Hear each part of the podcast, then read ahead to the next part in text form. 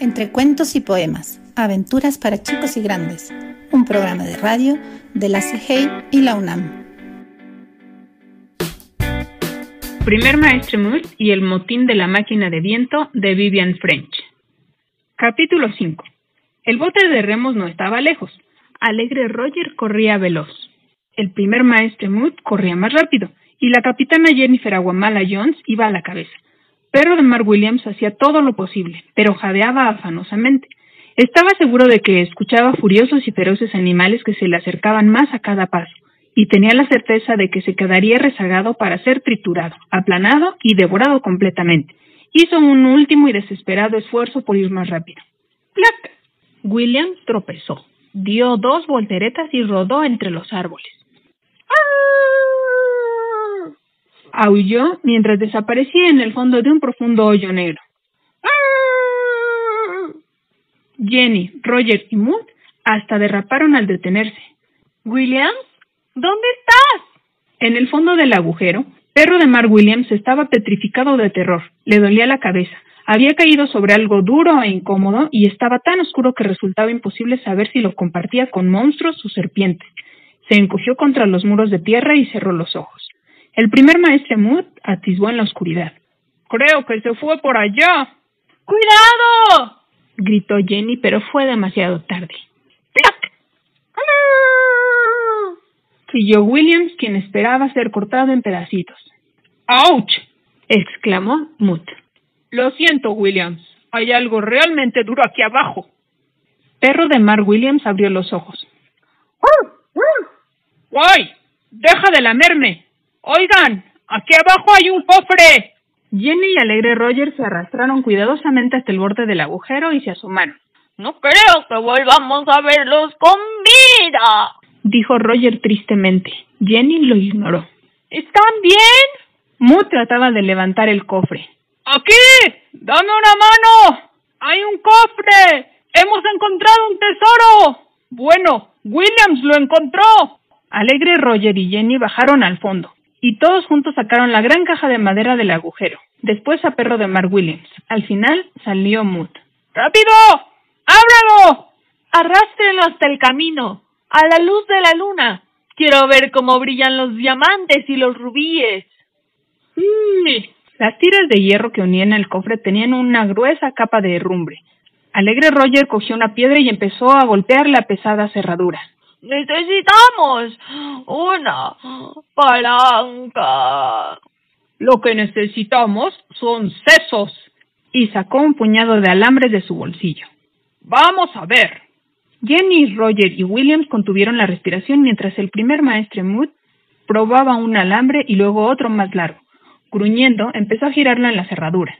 Nunca va a funcionar. El alambre se está doblando. Necesitamos una. ¡Crack! ¡Cielos! Capitana, es su deber abrir este cofre del tesoro. La capitana Jennifer Aguamala Jones se cuadró ante Mood. Después se inclinó hacia adelante y abrió la tapa. Se escuchó un fuerte rechinido y un remolino de polvo invadió el fresco aire de la noche. ¡Oh! ¡Ah! ¡Oh! Bueno, supongo que un cofre vacío podría resultar útil, pero Zorro se va a sentir decepcionado. Jenny lo miró y de un brinco se puso de pie. ¡Zorro! ¡Vámonos! ¡Oh, no! ¿Cómo pudimos olvidarnos? Probablemente van navegando y el espectro espeluznante está a millas y millas de distancia. Aulló Williams. Mood negó lentamente con la cabeza.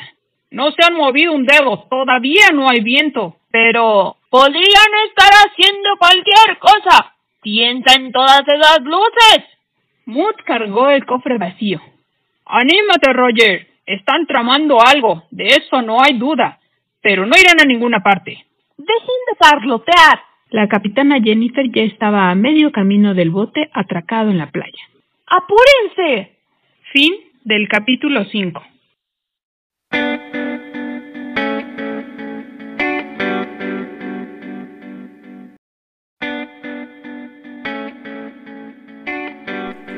Cuentos y poemas, aventuras para chicos y grandes, un programa de radio de la CGI y la UNAM. Primer Maestre Mood y el motín de la máquina de viento de Vivian French. Capítulo 6. A bordo del espectro espeluznante, Polly espiaba a los piratas desde el interior de su barril. Se las había ingeniado para zafar un nudo de madera y había pegado el ojo en el agujero. Podía ver con toda claridad a Zorro. Estaba de pie en la cubierta superior y la tripulación se alineaba frente a él. Algunos todavía tenían los ojos cerrados, pero presumido Smith corría de arriba a abajo con una cubeta de agua fría. Al que roncara, lo empapaba de inmediato. Como ven, hemos sido abandonados por nuestra capitana y por nuestro primer maestre y por ese miserable alegre Roger, sin mencionar a ese montón de pelos Williams. Se escabulleron todos. Se oyó un débil murmullo entre la tripulación. Zorro agitó los brazos en el aire. Pero, ¿a dónde se fueron? Los piratas se miraron en silencio unos a otros. No eran muy buenos para los acertijos y lo sabían. ¿A ver a su mamá? sugirió Dientón Tomás. Zorro lo fulminó con la mirada. Largollón Mostaza meneó la cabeza. Nos rendimos, zorro. Se fueron a buscar el tesoro y a quedarse con él. Se escuchó un terrible rugido. ¡Vergüenza! ¡Miserables! ¡Tramposos! ¡Los atraparemos! De todas maneras, no queremos una niña como capitana, ¿o sí? ¡No! Queremos navegar nuestro propio barco, ¿no es así? Sí, sí, eso, queremos. Y vamos a ir a buscar nuestro propio tesoro. Sí, sí, zorro. Entonces esto es un motín. Sí, sí, zorro. Motín, motín. ¡Nos encanta el motín! Entonces echaremos a andar esta máquina infernal. ¿De acuerdo? Se hizo un largo silencio. Zorro sujetó a Presumido Smith. Escuché que querías decir algo. ¿Presumido? Presumido estaba en la luna. Zorro lo pellizcó. ¡Ay! Quiero decir, sí, capitán Zorro, capitán Zorro para capitán, Zorro para diamantes y rubíes. Queremos al capitán Zorro. Zorro es el mejor. Capitán Zorro.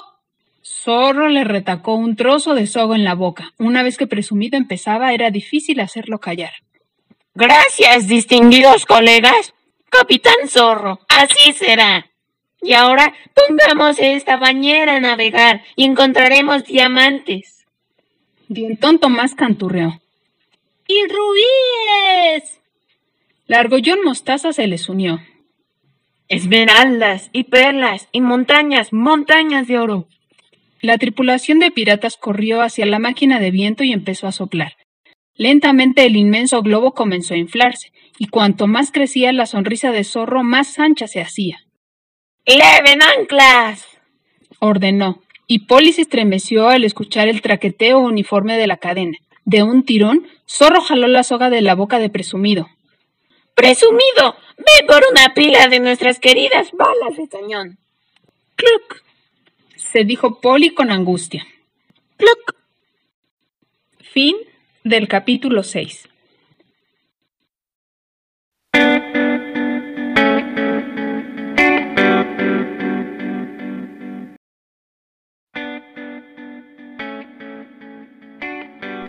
Entre cuentos y poemas, aventuras para chicos y grandes, un programa de radio de la CGI y la UNAM.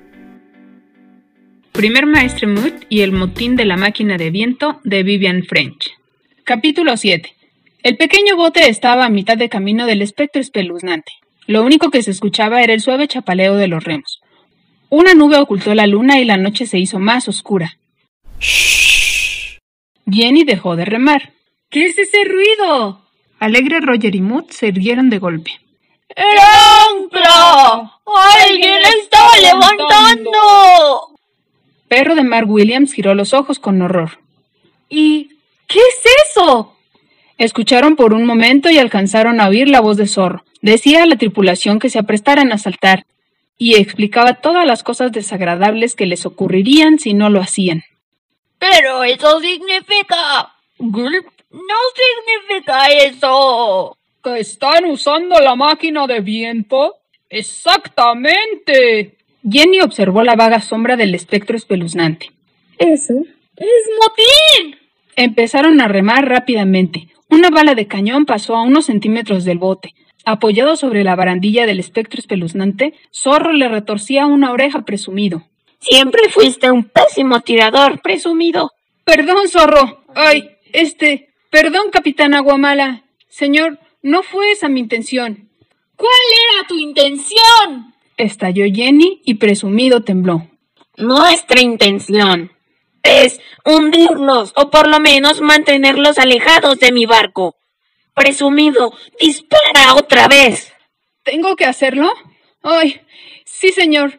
Eh, eh, señor, este, usted disculpe. Capitán Aguamala.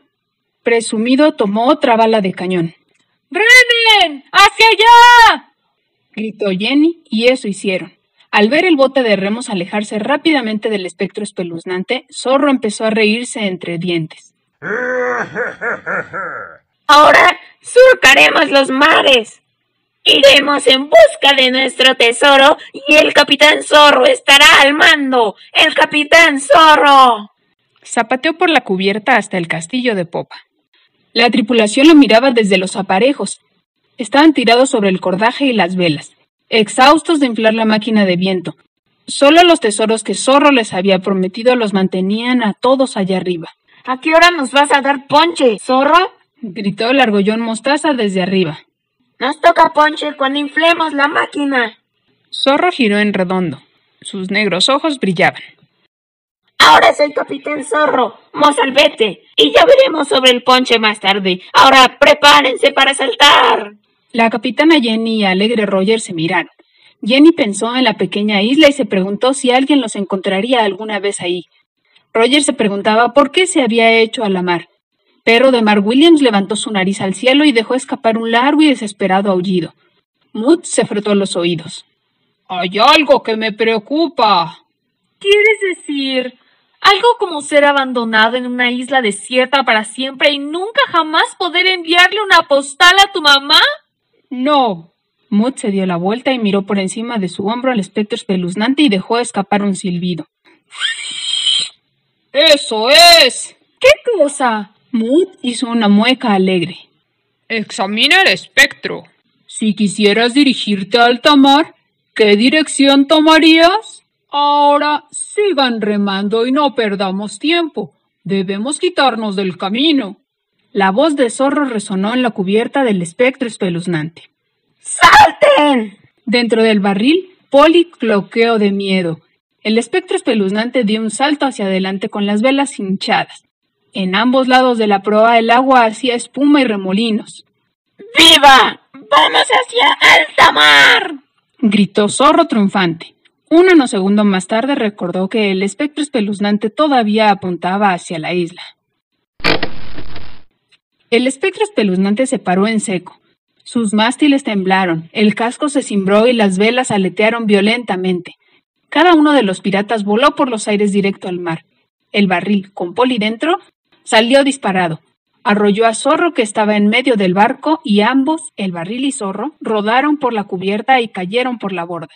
Justo a unos metros de la capitana Jenny, Alegre Roger, Williams y el primer maestre Moon. ¡Clac! chilló Polly dentro del barril. ¡Buen trabajo, Polly! exclamó Jenny al tiempo que ponía a Zorro fuera de circulación golpeándolo en la cabeza con un remo. Roger y Mood lo subieron al bote y lo refundieron en el cofre. Jenny destapó el barril y una aturdida Polly salió parpadeando. ¡De vuelta a bordo del espectro espeluznante! Aunque creo que dejaremos que la tripulación chapotee un rato. Fin del capítulo 7.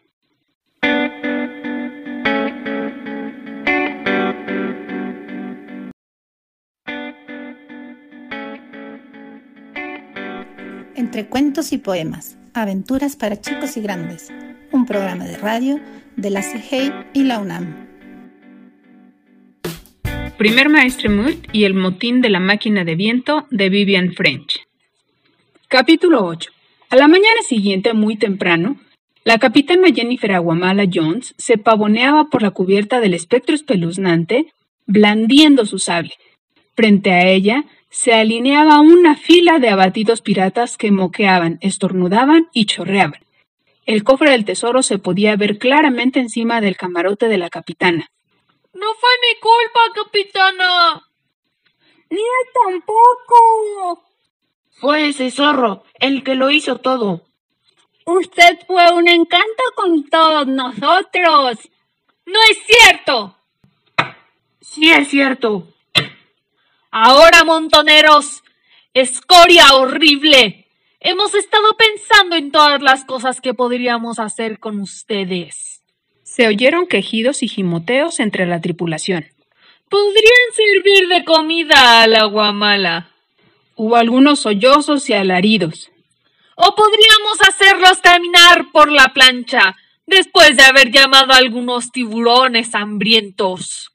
Los sollozos y aullidos se hicieron más fuertes. Pero solo por esta vez no lo haremos.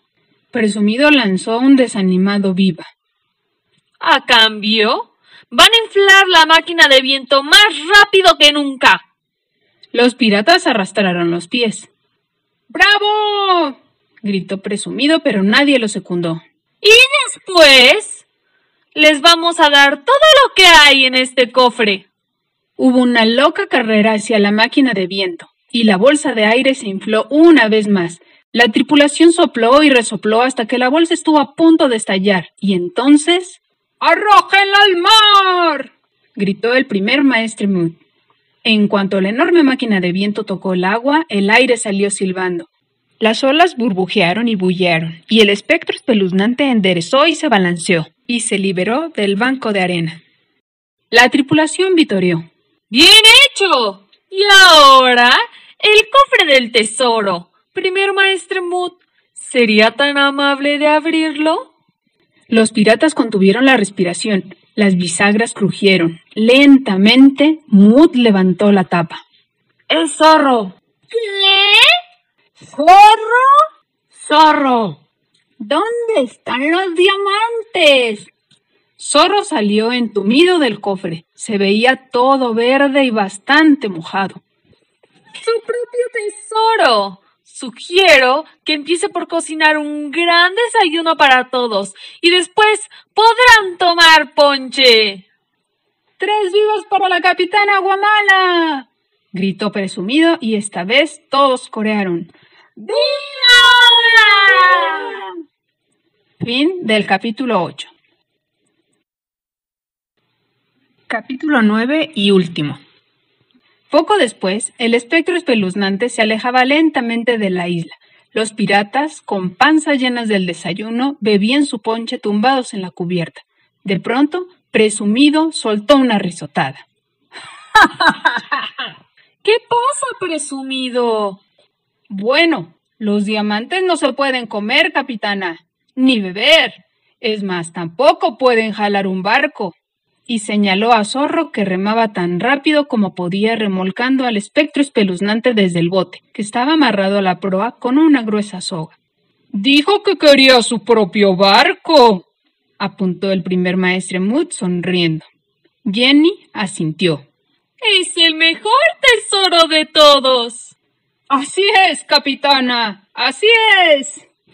Y colorín colorado, este cuento se ha terminado. ¿Vos? Montserrat Jiménez.